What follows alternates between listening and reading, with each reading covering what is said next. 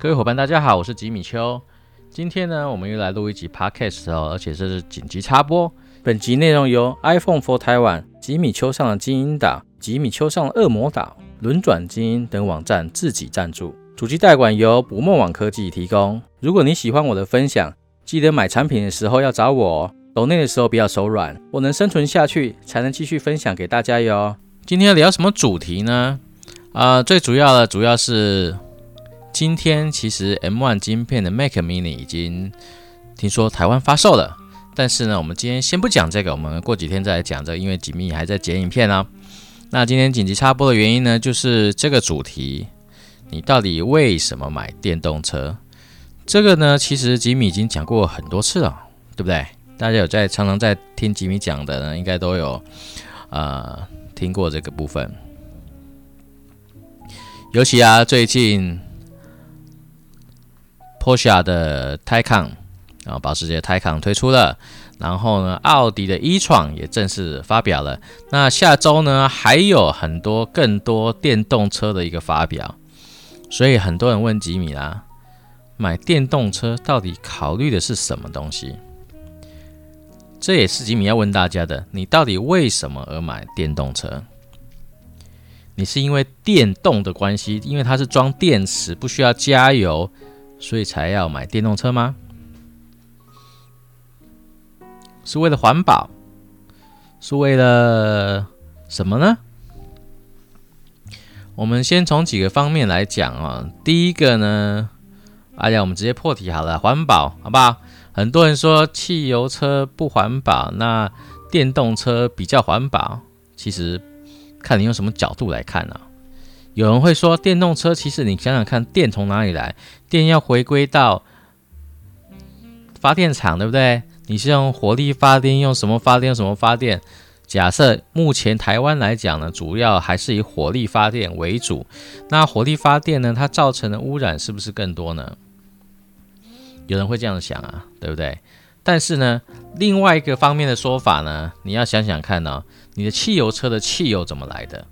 它不是一个一个气管插到土里面，然后喷出来的那个黑黑的原油呢，就可以直接拿来倒到你的汽油倒到你的这个油桶里面去燃烧，进汽车里面去燃？没有，它需要经过提炼，提炼呢需要更多的能源。那当然还不提到中间呃原油的运输啦，什么有的没有的这些。这个议题，环保的议题呢，可以鬼扯一两一两天，甚至几个礼拜都讨论不完的。所以说，环保的议题我们就先跳过哈。环不环保，这个见仁见智，你喜欢怎么样就是怎么样。那你为什么呢？哦，电动车当然一定有它一个特色嘛，对不对？它最显著的特色就是说，电动车呢，它几乎没有。像我们传统汽燃油引擎的这种呃变速箱，所以说你只要油门踩下去呢，马上满满的扭力、满满的动力、满满的马力就直接输出给你到你的轮子下面去输出了。所以说在加速上面，在这个哦行驶上面，你会非常的有感。这就是吉米在在开过之后觉得哇，它比九一还快。这就是电动车的一个魅力之一。好。那你为了动力而买吗？确实，它这是一个很厉害、很特别的这个体验。相信呢，开过电动车的朋友呢，开过之后都回不去了，因为它太直接了。当你呢油门踩到底，你的转速还在四千转到转到六千转的同时，人家已经喷出去了，懂吗？差别就在这里啊，对不对？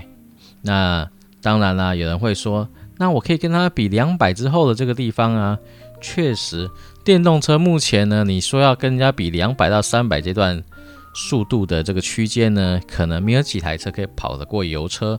但是呢，你要先追得上人家，对不对？你当然你可以说在两百的定速的时候再加速呢，台湾也没什么路可以这样子玩啊。而且呢，跑车是跑车，电动车是电动车，除非你未来有出现电动跑车哦，像那个保时捷的 Taycan 呢，它就诉求的是。电动跑车让你呢有电动车的动力跟加速性，那又有跑车的底盘的性能这样的一个概念啊。虽然我还没有开过哦，他们的车子我还没开过，所以说我不知道实际上开起来怎么样。那吉米认识的几位九一一的车主呢，他们在 Taycan 发表之前呢，都有很兴奋彩烈的去下了订单，但是后来都退单了。哦，那很多人就在想说，为什么他们后来都去买什么车呢？对不对？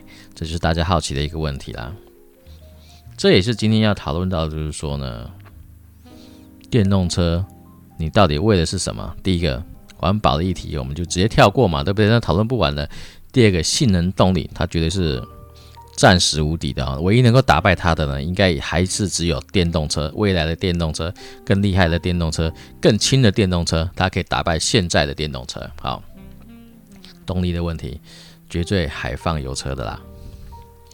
那第二个。部分呢，我觉得是一个重点啊。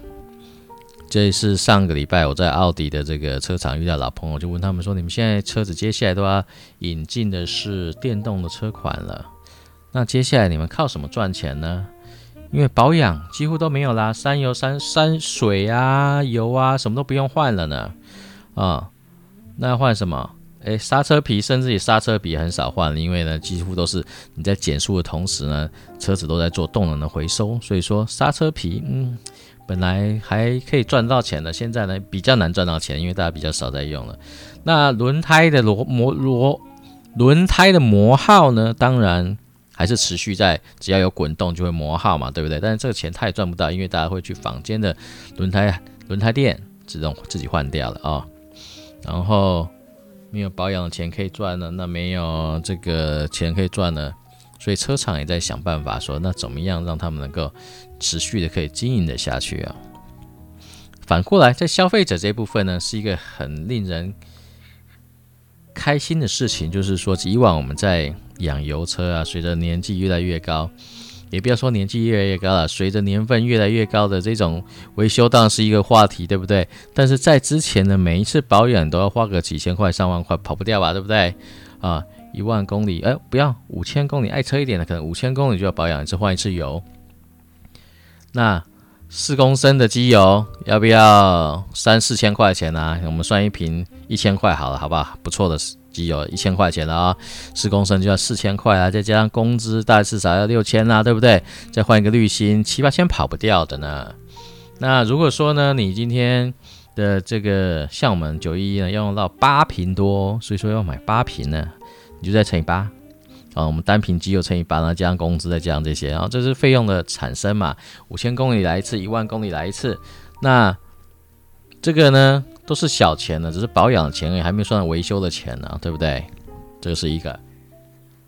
换电动车之后呢，没这些东西之后呢，不只是厂商赚不到钱，你也省去花了这些钱呢。那你觉得是不是很美妙呢？那接下来其实啊，大家比较忽略的一个重点就是说，你电动车到底卖的是什么？各家都有在卖啊，奥迪的一创。我有坐进去，我还没开过，我有坐进去过。哇，那个内装质感真是完美无敌，就是奥迪该有的样子哦，华丽的这个精致的内装，但是呢，不会很 over，不会满满的这些色灯光色彩抢夺你的视线，就是它该有的质感，是设计师喜欢的那种类型，漂漂亮亮的，哦。那保时捷呢，更是啊，泰康呢，真的是。哇，九九二的那种概念哦，然后更先进一些，满满的电装品，电子化的液晶的这种呃仪表板，然后再加上两片哦，两片哦，中控呢还有两片荧幕来显示内容。你看奢不奢侈，豪不豪华，漂亮啊，漂亮极了啊！如果你是呃这个乘风品味人士的话呢，嗯，台康你可以选择。那一床呢更是不错，三百多万，台康大概四五百万起跳哦。你就可以买到这样子的一个电动车喽。我常说啊，能够花钱解决的事情呢，都是小事。那什么事情才是大的事情呢？那就是充电才是真正大家应该要注意关心的一个部分。大家都说啊，我知道啊，那充电呢，就是公有的这个停车场呢都有提供呃免费的充电啊。我们称之这种地方叫做。呃，目的地充电站，它是呃比较慢速的充电啊，因为它不可能像人家比如说特斯拉呢有快充哦，奥迪呢也有快充，保时捷呢也有快充，其他家呢肯定未来也会推出快充，但是除此之外呢，你都是普通充。我只称之为普通充，就是说呢，他们是有两至少两百二伏特的这样子的一个电压的充电的服务，哦，这样子的速度会比较快一点。普通充电啊，啊，那充一个小时呢，你还可以增加一些时一些里程，大概八九十一百公里一个小时应该有吧？哦，慢速充电是大概是这样子，可能更慢了啊？不是不是不是，这应该我讲错，这是普通充电。因为还有一个更慢的充电架是一百一的，你插一百一每你看到那种一百一插座想要插上去，然后透过铝充来转换那种更慢哦。那大概那一种大概就是适合你去呃住民宿的时候呢，它刚好地下室有插头，就插上去，它可以帮你的车子充电，充一个晚上大概就够你回家了。哦，这叫慢速充电。那目的地这种普通充电呢，就是两百二伏特，哎，比较快一点的啊，但是呢还是没有超充快。那各家呢都会推出这些超充站。以保时捷来讲啊，泰康的保时捷呢，它目前在这个它的呃保时捷各地的 showroom 外面都会架设所谓的高快速充电站，让保时捷的泰康呢可以回到这个地方来做快速的充电。另外，奥迪呢也在它全省的这些大的 dealer 呢，就是经销商呢也有添购这个快速充电的服务。那他们呢也很好心，他说：“哎，我可以开放给其他的车厂的电动车呢也来充电哦。只是呢每一度电呢我们收你十二块钱这样的一个概念。”好，我们继续再聊下去啦，好吧？快充。那特斯拉呢？他们也有快充。那现在大家比较熟知的快充呢，就是特斯拉快充了。全省各地目前呃几个点我忘记，反正就一直在增加当中。哦，那充一个电呢非常快，十分钟大概就可以充个一百公里的这个里程进去的哈，这是非常快的一个充电方式。好啦，那这样子充电的问题不就解决了吗？其实并没有。我们今天来。思考一下，我们买了一台电动车，啊，我们要，我们以前要去加油嘛，对不对？我们就开去加油站加油。但是电动车呢，你要先开去充电。假设你家里没有充电桩的话呢，你社区没有充电桩的话呢，第一个我们可以开到公有的停车场，那边有我所谓的普通充，就是那一种。哦，大家可以到各大停车场看到的，都被一般油车给占用了一种位置，叫做普通充，大概三四个小时可以充到一定不错的里程，哦，你就可以开回家。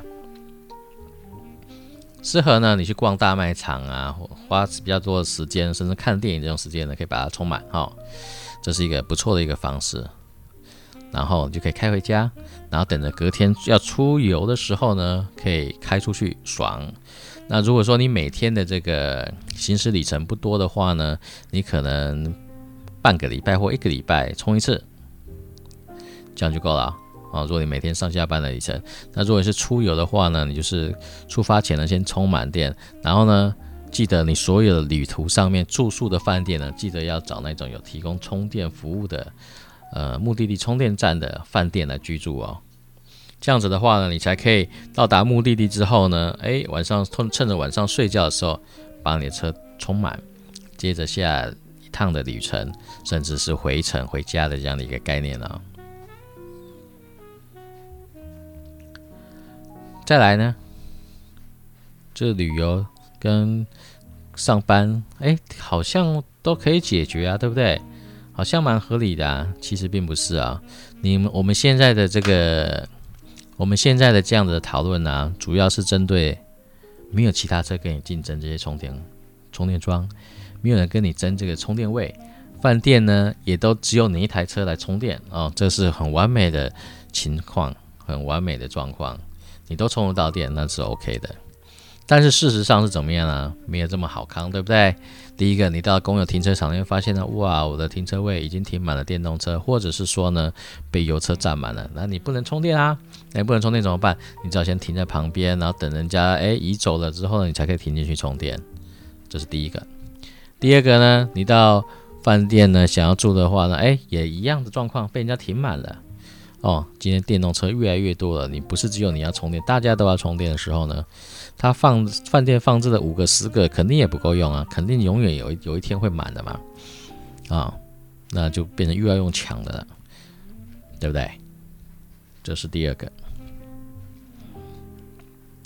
好，所以说呢，电动车的一个根本，除了你要知道它的一个。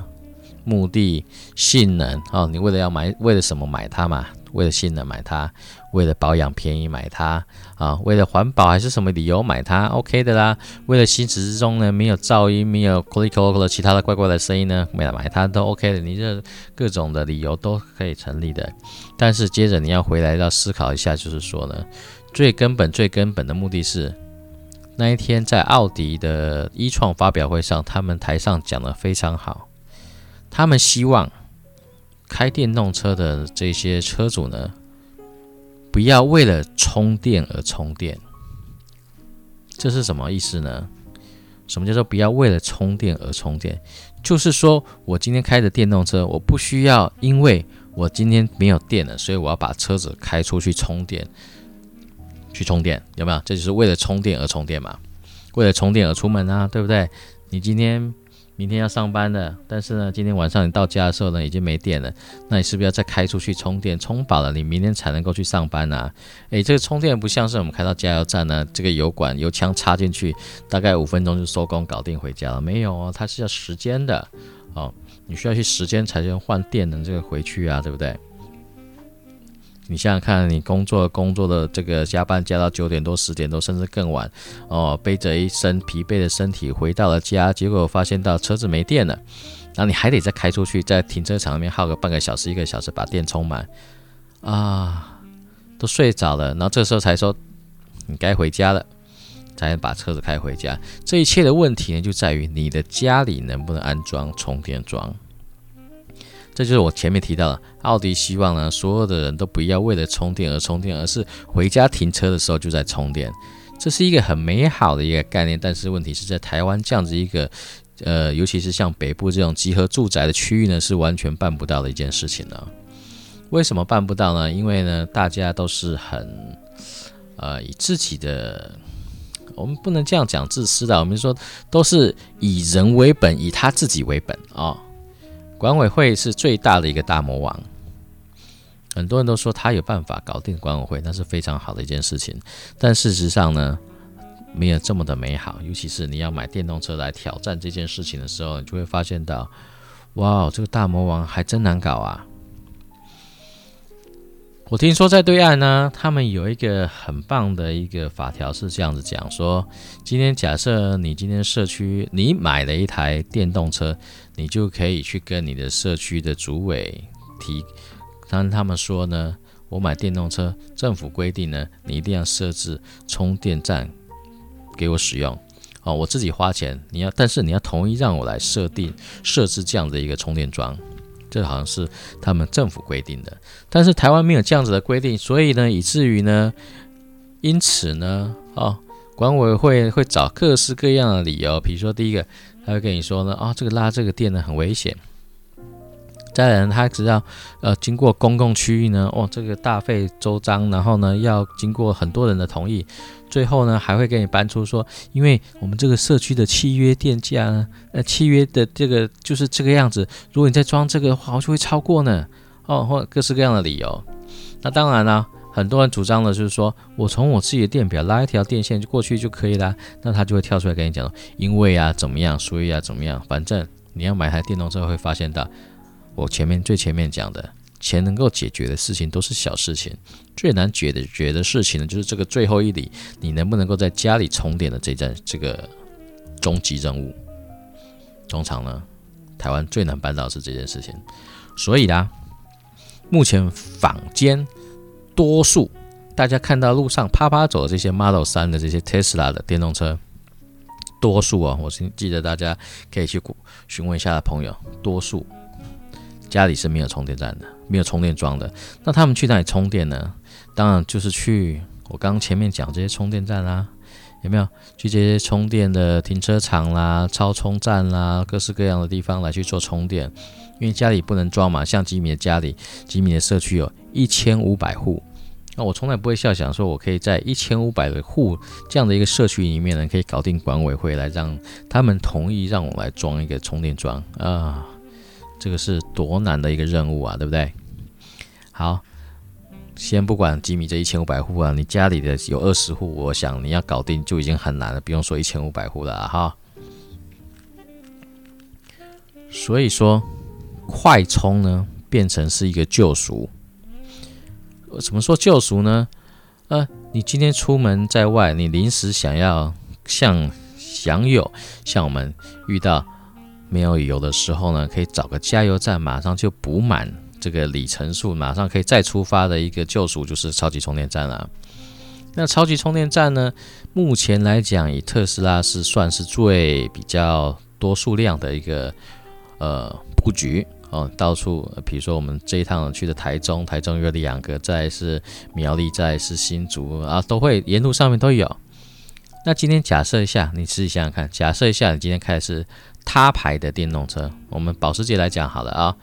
除了保时捷新北、台北、内湖的这两个地方有它的快速充电站之外，接下来呢，我们来到的是桃园，桃园再来是新竹，新竹再来是台中啊。如果你在这中间呢，不得那呢怎么办？那就是要找我刚刚提到的普通充电站来慢慢充电。那最好呢，就是找一个比较可以让你逛的地方呢，去慢慢充电啊。其他的车厂也是一样，或者是说呢，像奥迪一样，在全省，我那时候发表会的时候，他是说有十二个经销点，全省各地没有东部，东部没有哈，经销点他们提供快充的服务，可以去那边做快速的充电，因为开别台车也是可以的，只是一度电付十二块钱就 OK 了。那有人说这十二块钱贵还是便宜呢？我觉得人家愿意开放给你用，你能够付钱解决事情是最好的呢，而且现在用的人不多。你可以趁还可以用的时候赶快去抢，好吧？你不用，这因为你你没有办法去用别人的特斯拉的快速充电站啊，你只能用其他家的快速充电站了。你开奥迪的，你可以去奥迪的快速充电站，但你没有办法去保时捷的快速充电站。那你开其他家的电动车呢？你可以去奥迪的快速充电站，有没有有没有感觉到差异啊？哦，这就是通用性的一个问题嘛，对不对？那。保时捷未来会不会开放给人家使用快速它的快速充电站呢？我觉得以他们呃口中说的还有一千张的泰康订单要出的这个状况来讲呢，我觉得不太可能哦，因为它的点数实在太少了啊，尤其是像我们这种花东的子弟，回到花东的时候呢，怎么办呢？对不对？所以呢，这是我刚刚讲的第三个点，你为了什么？买电动车充电是一个很大的问题。好，假设充电你可以解决的时候呢？哎呀，那这样子所有前面的这些，就是你家里可以充电了，然后，然后你的快速充电的这些呃网络呢也形成之后呢，那所有的这些电动车看起来是不是几乎都一样了呢？哦，要性能的，要操控爽度的呢，去选泰康。哦，要内装质感就是 Family Car 的呢，去选一创，或者说其他的这些呃 ePace 啊，或者其他这些电动车，都可以达到这样子一个一个结果。那电动车还有什么值得让你期待，或者是说是它有什么可以一个巨大的差异拉开距离的呢？其实就是我常说的这个叫做 Tesla 的 Autopilot。那 Autopilot 它跟其他家的这些所谓的呃 Level Two 的自动驾驶啊，ACC 车距跟车的这些功能，然后再来这个啊车道维持，然后就是它说它会自动再把你算在这个路线的中间，跟着这条路线一直走，哦，遇到塞车呢就自动刹车啊，甚至停车，哦，基本上呢看起来似乎都一样，对不对？但是我觉得这个细腻度呢差蛮多的啊。特斯拉的这个 Autopilot 呢，我们称之为辅助智驾驶呢，它其实在跟车方面呢还蛮厉害的，尤其是你有这个付费购买了 EAP 之后，它会自动换车道啊。有人喜欢这功能，有人不喜欢这功能。不过我们把这功能讲一遍，它就自动换车道。比如说你开在高速公路上面开自动驾驶之后呢，设定好了目的地。设定好，比如说我现在要去台中的哪个地方，设定好目的地之后呢，上了高速公路，开启了这个自动辅助驾驶，它就开始自动开了嘛，对不对？那它遇到了前车比较慢于你的设定的时速的时候呢，它就会自动向呃一左边去做一个超车的一个动作，然后呢，它就会进入内线超车，超完车之后呢，它还会自动再切回中线来行驶。所以说，你只要手抓着方向盘，盯着这个路况，不要临时出现什么状况的话，你可以很轻松愉快的开到目的地。那像吉米的朋友呢，就有就有些人呢不喜欢自动开回中线这个功能哦，因为他觉得这样车道换来换去好烦哦，尤其是台湾的乌龟车很多，但是我觉得内侧的乌龟车更多。尤其是吉米不建议大家把车子自动驾驶的车子呢开在内侧跟外侧，因为这两侧呢它的螃蟹车最多，事故车最多哦。所以说突然出现一个施工，或者说出现什么东西，你千万不要赌人品，说想看看车子会不会自动闪，我就告诉大家，你就直接闪就好了，不要等车子来做反应了，很危险的，好吧？如果他没有做反应呢？那就是撞上去嘛，然后再找车厂索赔吗？当然不可能嘛，你自己的命比较重要啊，就直接闪比较快，好不好？不用等测试。你今天不是在拍开箱影片，你今天不是在做测试报道，不需要这样子拿自己的命来开玩笑。所以呢，看到状况赶快接手，赶快处理，不用等他，不用不用怎么样子啊？因为他过了，你没有加分呐，他也不会加分，他也不会升等啊，你不是在打怪啊？哦，但是呢，有这些辅助呢，可以让你在行驶这段的旅途上面呢，轻松的非常非常的多。那你说其他家做得到吗？也许做得到，但是呢，我试过这么多车呢，我觉得还不够细腻。那有些功能呢，有些车子有，有些车子没有。比如说呢，以车道维持来讲了，好了，有些呢是用摄影机呢来去算，它自动开在了马路的中间。那有些呢，它是所谓的乒乓球式的车道维持，就是你车子往右偏了，然后最撞到的那条线，它就当当当把你拉回来中间，然后呢，你又又又晃神了，又飘到右边的时候呢，压到线，它就把你当当当再拉回来中间，这就叫做乒乓球式的车道维持。那这种呢，就开得很累啊，因为它不是真正帮你在转方向盘，是在帮你拉回来而已，你还是要自己在开啊。那另外还有一种状况呢，就是塞车的时候比较多的是。看到前车慢慢减速，最后静止停下来了。很多人呢，很多车子呢是当车子停下来之后呢，超过一段的时间，两分钟还是三分钟，前车开走的时候，他不会跟上去，他就要你脚自己再补下油门跟上去，他才会再接手来自动驾驶。哦，这个是有一些差别的。如果说你常常遇到这种塞车的状况，尤其是住在宜兰的朋友呢，你你肯定。你拜托一定要选这种有辅助驾驶的，你还可以轻松很多。不然每天往返台北遇到这些塞车呢，真的是会昏倒的。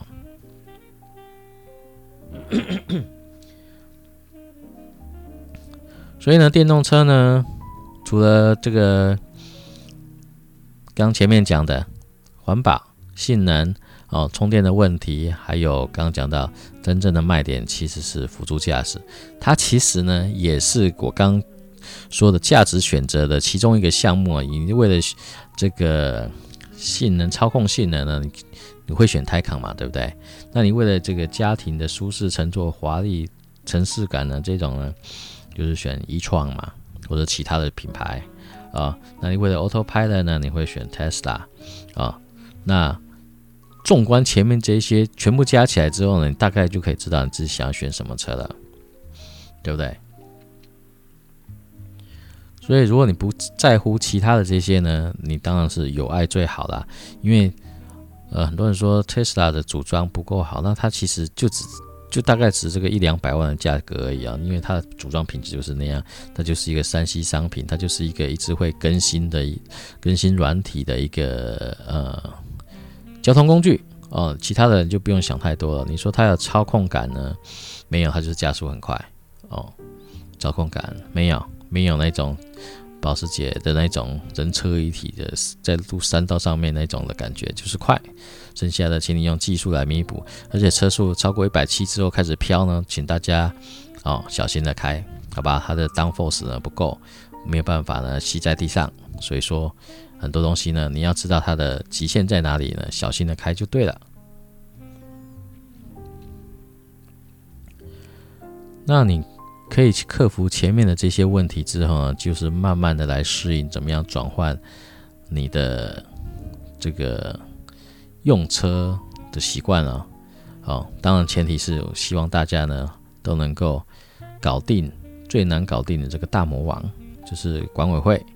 搞定管委会之后呢，才是真正的开始。不然的话，你可以像吉米的一些朋友呢，为了买电动车去换房子，这种呢是最不可能实现的一个状况。因为除非呢你非常的有爱有心啊，不然的话，为了电动车换房子，嗯。蛮难的嘞，会比大魔王更难打。好了，这就是今天的简单分享了，希望大家听了之后呢有所领悟，那自己选择你喜欢的一个方式。啊，所有的车子都有它的优点跟缺点，那你怎么样看待它的优点？怎么样呃避过它的缺点？就是靠你自己的想法喽。好了，谢谢大家。